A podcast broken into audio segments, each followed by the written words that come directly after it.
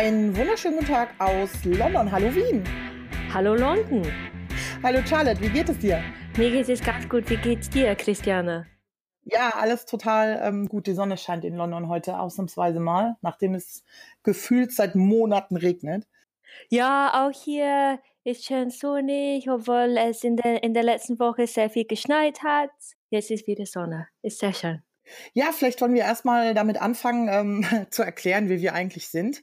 Ähm, wir hatten ja so einen äh, kurzen Piloten gemacht zu diesem Podcast. Ähm, ich bin äh, Christiane, ich lebe in London seit 2006 und ähm, bin Deutsche und habe mich in den letzten, tja, 18, 19 Monaten unterdessen sehr intensiv mit dem Brexit beschäftigt, sowohl privat als auch beruflich, weil mich das auch persönlich sehr betrifft. Mein ähm, ganzer Aufenthaltsstatus hängt quasi an der EU. Und ähm, ich hatte irgendwann die Idee, ich möchte so gerne ähm, einen Podcast zu diesem Thema machen, und zwar auf Deutsch. Erstens mal finde ich, gibt es genug Podcasts auf Englisch zu dem Thema. Aber ich habe immer so den Eindruck gehabt, dass wenn ich in Österreich oder in Deutschland bin, die Leute fragen mich, ja, was ist da eigentlich los mit dem Brexit? Und ich weiß gar nicht so genau. Und was ist mit deinem Status? Und bist du jetzt gefährdet? Und ich habe irgendwie gedacht, das ähm, beschäftigt vielleicht noch andere Menschen und habe dann Charlotte gefragt, ob sie das mit mir zusammen tun möchte. Und äh, ja, Charlotte, vielleicht magst du erklären, wer du bist und wie du zu dem Thema gekommen bist. Ja, ähm, also vielleicht denken einige Herren, ja, was ist das für einen komischen Akzent? Ähm, weil ich bin, ich bin Engländerin, ich wohne aber seit äh, zehn Jahren in Österreich, in Wien. Ich Ganz ehrlich, ich habe mich ein bisschen weniger äh, mit dem Thema Brexit beschäftigt, da ich generell versuche, äh, das alles zu vermeiden. Aber ich bin äh, genauso davon betroffen. Und ja, ich hoffe dann, ah, wir können uns mit dem Thema dann beschäftigen. Okay. Ähm, also ich glaube, es wäre ganz gut, wenn wir am Anfang erstmal erklären, um was sich der Brexit eigentlich dreht. Also es ist klar, die Groß also Großbritannien hat mit einer knappen Mehrheit dafür gestimmt, die EU zu verlassen. Und die, ähm, aber die eigentliche Frage dahinter ist, oder was überhaupt nicht klar ist, ähm, was genau bedeutet das überhaupt für ja, Bürger wie Charlotte und mich sozusagen? Ähm, was vielleicht viele nicht wissen, ist, dass ähm, also alle glauben, naja, das ist einfach selbstverständlich, dass EU-Bürger von einem Land ins andere ziehen können. Ähm, das heißt Freizügigkeit. Und ich habe immer gedacht, ehrlich gesagt, bis vor zwei Jahren, bis der Brexit kam oder Brexit-Referendum kam, das ist einfach so. Also EU-Bürger sind den Bürgern des Landes, in das sie ziehen, gleichgestellt und das ist es. Ich wusste nicht, obwohl ich, obwohl es selbst das, obwohl es das Gesetz ist, von dem ich selbst betroffen bin, dass das gar nicht so einfach ist. Sondern man muss bestimmte Voraussetzungen erfüllen, um in ein anderes Land zu gehen. Und darüber wird jetzt auch gerade verhandelt. Also dieses, ähm, dieses Freizügigkeitsabkommen, das es zwischen Ländern der EU gibt, das regelt quasi, dass Charlotte in Österreich sein darf und ich ähm, in Großbritannien und das ist aber nicht die einzige Voraussetzung, also dass man hier sein darf, ähm, ist Punkt eins, aber da gibt es bestimmte Bedingungen. Zum Beispiel muss man nachweisen, dass man arbeitet oder dass man studiert oder dass man so viel Geld hat und eine private Krankenversicherung, dass man sich selber unterhalten kann. Und da fangen die Probleme nämlich jetzt an, weil im Gegensatz zu Österreich Großbritannien sich da nie drum gekümmert hat. De facto war es so, dass die EU-Bürger relativ freizügig hier leben konnten und niemand wirklich kontrolliert hat, ob sie diese Freizügigkeitsbedingungen, die es schon Ewigkeiten gibt, überhaupt einhalten. Und in Österreich ist das anders. Also ähm, die Österreicher kontrollieren sehr wohl, ob die EU-Bürger diese Bedingungen einhalten. Ähm, vielleicht willst du mal erzählen, Charlotte, ähm, wie das in Österreich ist mit dieser Registrierung? Ja, du musst dich anmelden. Das erfolgt durch die Beantragung ähm, einer Anmeldebescheinigung. Ähm, und dann nach fünf Jahren hast du Anspruch, Anspruch auf eine Bescheinigung des Dauer, Daueraufenthalts. Musst du nicht beantragen, kannst du schon. Und es ist gerade der Fall, dass sehr viele Brexpats, also das sind Briten, die in der EU leben und arbeiten, dass sehr viele Brexpats in Österreich äh, diese Bescheinigung des Daueraufenthalts beantragen, wobei keiner weiß, was das bringt. Auch die Beamten nicht. Ich habe das beantragt, ich war beim Referat und keiner weiß, ob das eine gewisse Sicherheit bringt oder nicht, ist nicht klar. Genau, und so geht es eben den EU-Bürgern in Großbritannien jetzt auch. Also wir haben auch alle nie eine Daueraufenthaltsgenehmigung beantragt, weil nie irgendjemand danach gefragt hat. Und jetzt gibt es quasi so eine Art Sturm auf dieses, ähm, auf diese Karte. Also es muss ist so eine, ja, so eine, so eine Pappkarte, die seit 1972 nicht mehr geändert wurde und jetzt auch noch so aussieht. Ein total hässliches Dokument. Und um diese Karte zu bekommen, um dann quasi nachzuweisen, dass man dauerhaft in Großbritannien ist, wovon auch wieder niemand weiß, was dann passiert nach dem Brexit, muss man eben nachweisen, dass man eben fünf Jahre gearbeitet, fünf Jahre studiert hat und so weiter. Für die Selbstständigen wie mich ist es kompliziert. Also ich musste die ganzen Steuerunterlagen von, meiner Firma einreichen, meine persönlichen Steuererklärungen und einfach nachweisen, dass ich fünf Jahre lang aktiv irgendwas in diesem Land hier gemacht habe, was mit meiner Firma zu tun hat. Mein Antrag war zweieinhalb Kilo Papier, weil allein die Steuerunterlagen, die man einreichen muss, einfach wahnsinnig viel sind. Also ich glaube, ich hatte da 150 Seiten allein Steuerunterlagen. Und ich habe das gemacht, weil das die Voraussetzung ist, um britische Staatsangehörigkeit zu beantragen, die ich unterdessen habe. Aber ohne diese blaue Pappkarte und die aussieht wie aus den 70ern und auch daher kommt, ähm, kann man keine britische Staatsangehörigkeit beantragen. Und um Brite zu werden, muss man eben auch fünf Jahre im Land leben. Ähm, in Österreich ist es, glaube ich, auch noch so, dass, also hier ist es so, wenn man hier ankommt, es gibt kein Meldegesetz, man muss sich nirgendwo beim Magistrat oder bei der Stadt irgendwie melden. Das heißt, die Briten wissen auch gar nicht, wie viele Europäer hier eigentlich leben. Und das ist halt in Österreich auch total anders. Also man muss innerhalb als EU-Bürger muss man sich erstmal melden ähm, beim Einwohnermeldeamt. In Deutschland ist das ja genauso. Also da von daher wissen die Behörden schon ganz genau, wer im Land ist und wer nicht. Und in Österreich muss man zusätzlich noch auf so eine komische Behörde als EU-Bürger und sich dort anmelden und auch eben nachweisen, dass man arbeitet. Ähm, schon gleich am Anfang. Das ist halt geändert worden vor ein paar Jahren. Und das Problem in, Öster äh, in Großbritannien ist halt, dass sie das halt nicht gemacht haben und jetzt quasi ja rund drei Millionen EU-Bürger versuchen nachzuregistrieren. Und ähm, alle fürchten halt, dass das in so einem ja mehr oder weniger bürokratischem Chaos endet. Und hat man euch dann in Österreich, also den äh, Briten, dann gesagt, ähm, was ihr zu erwarten habt? Also ob es dann irgendwie, was denn im März 2019 passiert? Nein, überhaupt nichts. Also keiner hat irgendeine Ahnung, äh, was passieren wird. Also eigentlich nichts. Es gibt, es gibt äh, monatliche äh, Meetings von Brexpats in Wien. Äh, wir haben auch einen Besuch äh, von dem britischen Botschafter bekommen. Nur der weiß auch selber nicht, weil die Verhandlungen äh, noch nicht äh, fertig abgeschlossen sind. Haben die euch empfohlen, diese Daueraufenthaltsgenehmigung zu beantragen? Wird die euch irgendwas nutzen? Äh, das wird empfohlen, äh, nur keiner weiß, ob das einen Nutzen hat oder nicht. Äh, weil, äh, ja, weil, weil wir hatten noch nie so eine Situation wie, wie ein Brexit.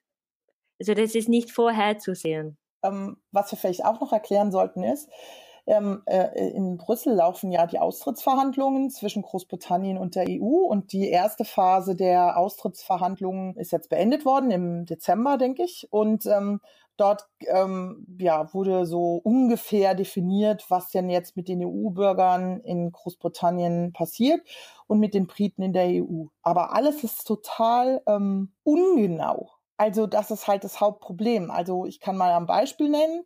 Was passiert zum Beispiel mit einem, einer EU-Bürgerin? Also das ist eigentlich so der mehr oder weniger klassische Fall, die vor x Jahren nach Großbritannien gegangen ist, ähm, weil sie zum Beispiel in Deutschland einen britischen Soldaten kennengelernt hat. Die haben Kinder zusammenbekommen. Irgendwann wurde der Mann zurückberufen nach Großbritannien. Die Frau hat aber nie gearbeitet, weil sie auf die Kinder aufgepasst hat, während der britische Ehemann als Soldat im Irak und in Afghanistan war. Die kann gar nicht nachweisen, dass sie diese Freizügigkeitsbedingungen erfüllt hat. Und hinzu kommt auch noch, die hat auch keine private Krankenversicherung, weil das wurde nie irgendwie als notwendig angesehen. Das ist alles relativ wischiwaschi in den Verhandlungs, äh, in den Verhandlungen dargelegt. Also Großbritannien hat in Aussicht gestellt, auf die private Krankenversicherung zu verzichten für diese Fälle. Aber es gibt noch andere Fälle. Die Frau würde dann als ähm, ja, self-sufficient heißt es auf Englisch, also sich als selbst unterhaltend gelten. Normalerweise braucht man dafür eine private Krankenversicherung. Es gibt aber auch Fälle, die nicht einmal als selbstunterhaltend gelten. Also zum Beispiel Leute, die Sozialleistungen bezogen haben, können sich teilweise nicht darauf berufen, dass sie sich selbst unterhalten haben, weil das war definitiv nicht der Fall. Und das ist halt auch überhaupt nicht geklärt, was mit denen passiert. Also zum Beispiel mit ähm, Kindern von EU-Bürgern, die, ähm, keine Ahnung, vor 20 Jahren oder so ins Land kamen mit ihren Eltern und die nie gearbeitet haben, weil sie eine Behinderung haben, zum Beispiel. Diese, und da gibt es x Fälle. Was passiert mit Kindern, die in Pflege sind? Ähm, auch die können nicht nachweisen, dass sie ähm, Freizügigkeitsrechte ausgeübt haben, weil sie weder arbeiten ähm, noch studieren noch ähm, mit ihren Eltern leben. Das wäre auch so eine Voraussetzung, die erfüllt sein könnte. Und das ist alles total offen und kompliziert. Und wenn man jemanden fragt, was dann jetzt passiert, ähm, dann ist alles, ja, wir regeln das schon, wir regeln das schon, aber de facto die Papiere, die so veröffentlicht werden, geben das halt überhaupt nicht her. Wie ist dann so die Stimmung bei den Briten in, in Wien? Ähm, stecken die den Kopf in den Sand oder passiert da auch irgendwas? Also schreiben die an die Regierung, wie das jetzt halt ganz viele EU-Bürger machen? Ich glaube, die sind einfach hilflos. Ähm, es gibt kein Vertrauen an die Kompetenz der Regierung, äh, auch an der Botschaft, weil generell ja, wird gerade die britische Regierung als inkompetent angesehen, vor allem in diesen Verhandlungen. Also leider keine gute Stimmung. Und warum werden sie als inkompetent angesehen? Ähm, weil grundsätzlich weiß die britische Regierung nicht, was sie will. Es gibt verschiedene Gruppierungen, auch innerhalb der Conservative Party. Uh, das ist die Partei, die jetzt also in der Regierung ist. Und ja, sehr viel uh, Zwiespalt und auch sehr Opposition uh, gegen Theresa May, auch innerhalb der eigenen Partei. Ich denke, das Problem von Theresa May ist, dass sie eigentlich einen internen Kampf in ihrer eigenen Partei führt also quasi, ähm, es gibt so einen Flügelkampf, die super extrem konservativen bis rechten in ihrer Partei wollen halt so einen harten Brexit. Also das heißt, die wollen einfach mehr oder weniger von heute auf morgen die EU verlassen, ohne irgendwas mit der EU zu verhandeln und dann ist dann auch egal, was so nach uns die Sintflut, so ungefähr. Und gleichzeitig versucht sie halt dann doch noch irgendwie einen vernünftigen Deal hinzukriegen und ist, glaube ich, so hin und her gerissen und kann aber eigentlich gar nicht frei verhandeln. Für die, für die EU ist es besonders verwirrend. Also vielleicht kennst du den Film äh, wie ein einziger Tag. Nein. Das ist, das ist, das Erklär mal kurz. Das ist ein ganz bekannter Liebesfilm äh, mit Ryan Gosling. Und ja, das geht um ein Paar, ja, und also die zwei, die, die dürfen nicht zusammen sein, weil sie ist reich und er ist arm und diese ganze Geschichte. Aber es gibt da eine sehr bekannte Szene, in der, also die, in der die streiten, äh, die zwei, und der, der schreit, was willst du? Was willst du? Und sie sagt, ah, ich weiß es nicht, es ist so, nicht so leicht. Was willst du?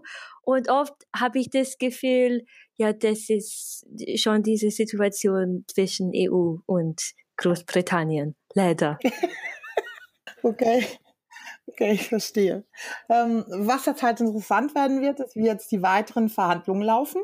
Und ähm, vor allen Dingen hat die, ähm, das Innenministerium in Großbritannien ähm, angekündigt, dass sie schon zum Ende oder im, im Herbst diesen Jahres quasi eine Registrierung für EU-Bürger ähm, einführen wollen, die halt in Großbritannien total umstritten ist. Ähm, ich persönlich muss sagen, ich finde es gar nicht so schlecht, wenn sie das früh starten, weil dann sofort klar ist, noch bevor wir die EU verlassen haben, ob das funktioniert oder nicht und ob da Leute quasi zurückgelassen werden und nicht in der Lage sind, sich zu registrieren. Und ohne diese Registrierung soll man künftig nicht mehr in Großbritannien dauerhaft leben können als EU-Bürger.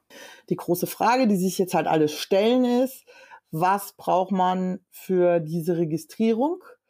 Also muss man jetzt wirklich nachweisen, dass man fünf Jahre gearbeitet hat, wie das halt vorher für die Daueraufenthaltsgenehmigung der Fall war.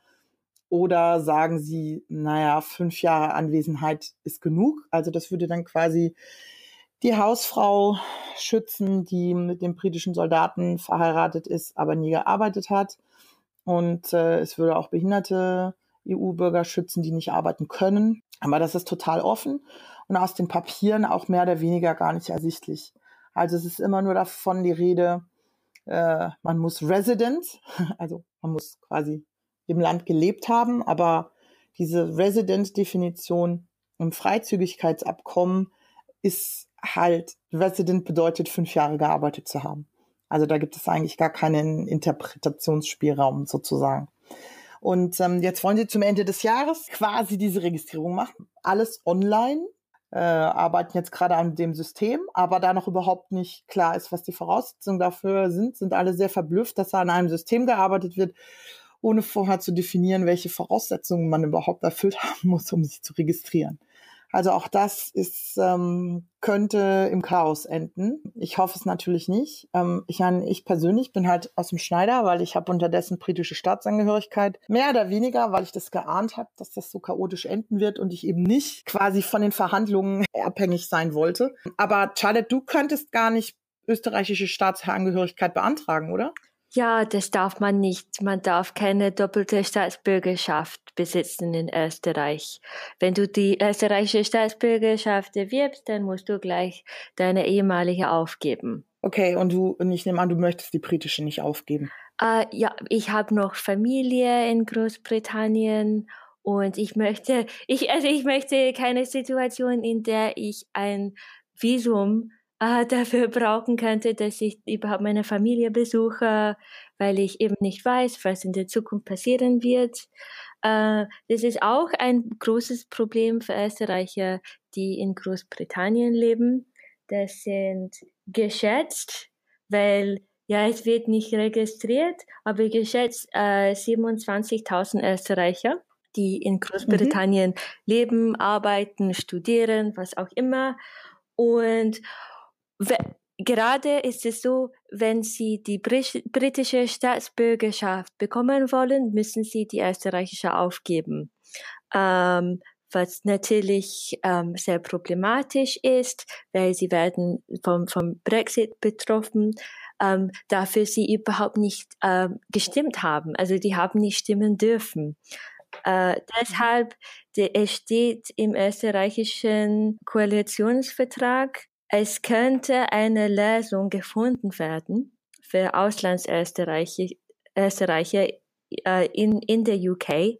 Ja, wie das aus, ausschauen wird, äh, wissen wir noch nicht. Es gibt leider keine Neuigkeiten.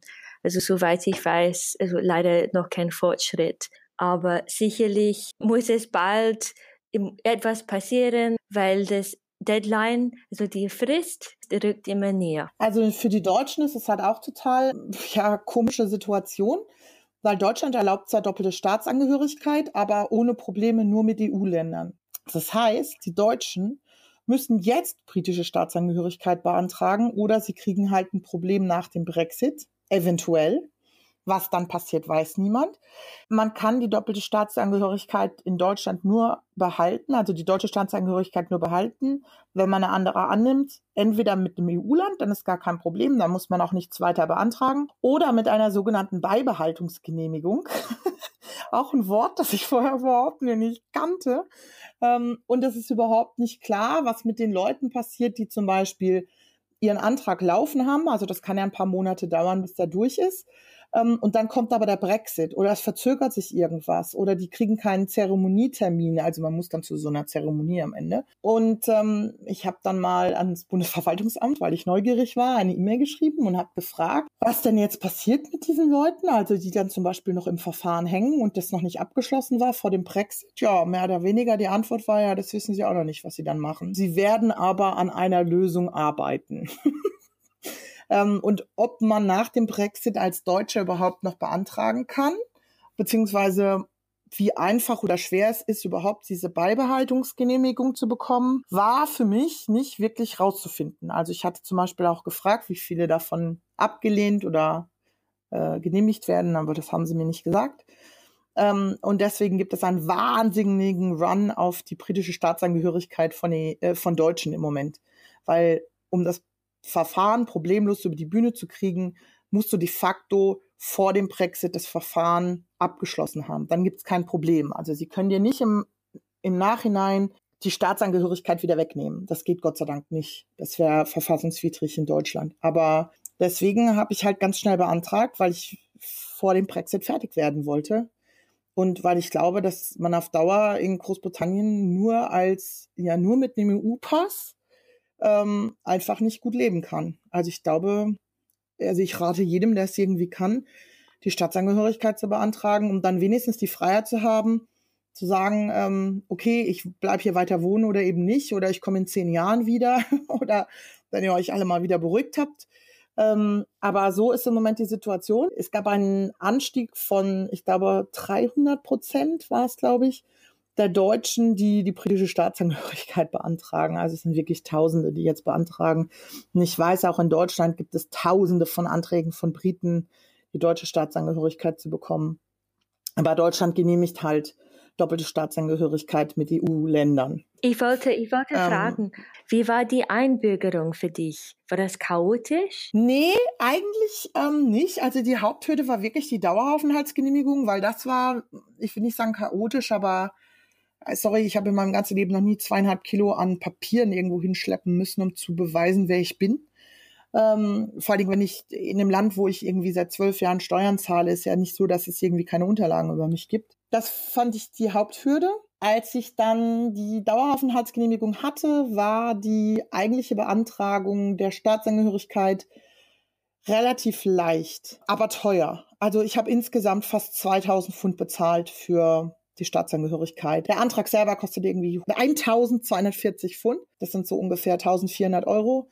Dann musst du nochmal für 150 Euro zu einem zehnminütigen Englischtest, was absoluter Witz ist. Also es ist wirklich eine zehnminütige Konversation. Dafür zahlst du 150 Pfund, das sind so 180 Euro ungefähr, 170 Euro. Und dann musst du zu einem Live in the UK Test, das ist so quasi so ein Staatsangehörigkeitstest, wo du irgendwie, das sind glaube ich in Großbritannien über 1000 Fragen beantworten musst. Aber die Fragen gibt es nicht als Katalog, sondern die gibt es nur, du musst du so ein Buch lesen, das irgendwie furchtbar geschrieben ist. Also ähm, wer auch immer das irgendwie geschrieben und lektoriert hat, gehört echt gebatscht. Also es ist furchtbar langweilig zu lesen. Und aber de facto steht in jedem Satz ein Detail, das du dir merken musst. Also irgendwelche historischen Daten, sehr viel Zahlen, wie viele Richter sitzen in welchem Gericht. De facto hat der Test relativ wenig mit dem Leben in UK dann am Ende zu tun. Also es geht eigentlich um britische Geschichte, wobei dann große Teile der Geschichte, wo es dann irgendwie so ein bisschen unbequem wird, so was Sklaverei und äh, Empire angeht, wird dann auch ausgelassen. also es geht in erster Linie um die positive britische Geschichte. Ähm, dunkle Flecken kommen da nicht so vor. Und dann musst du halt diesen Test bestehen. Da musst, gehst du halt da in so ein Testcenter, einen Computer. Also chaotisch war es nicht. Halt, pff, ich kam mir so vor, wie so, ich habe mir gesagt, ich komme vor wie so ein Super Mario Spiel, wo man irgendwie das nächste Level erreichen muss.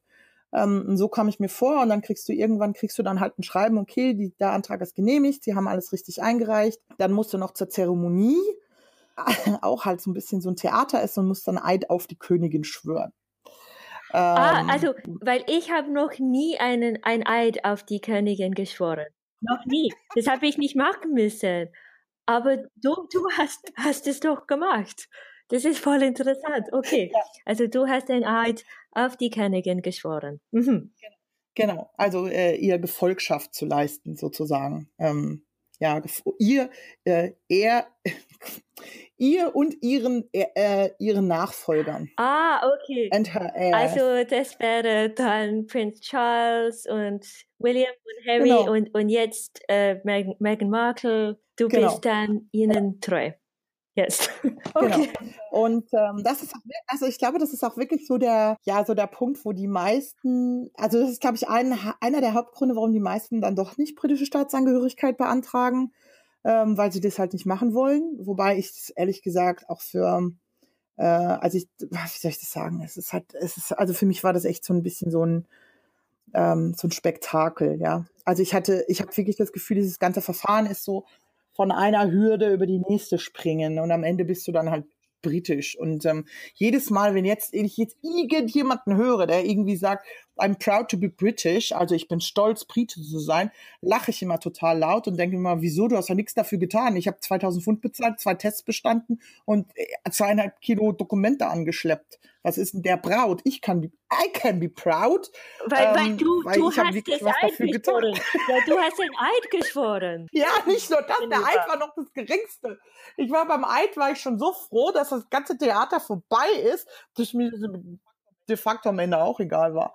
Also ähm, zum einen man spricht denn in der Gruppe und es ist einfach ein, wie soll ich das sagen? Es ist einfach ein Spektakel und es wird niemanden davon abhalten, die britischen Werte nicht zu respektieren. Also das ist ja, das ist ja totale Farce. Also natürlich kannst du sagen, ja, du wirst die britischen Werte schätzen und am Ende wird man dann doch kriminell oder keine Ahnung. Das ist jetzt schützt ja niemanden vor irgendwas. Das ist ja eigentlich ein bisschen eine, eine Farce sozusagen. Und ähm, und du sagst am Anfang auch nur ich, dein deinen Namen und dann kommt der nächste neben dir, ich, deinen Namen und dann wird dieser Eid im Chor gesprochen.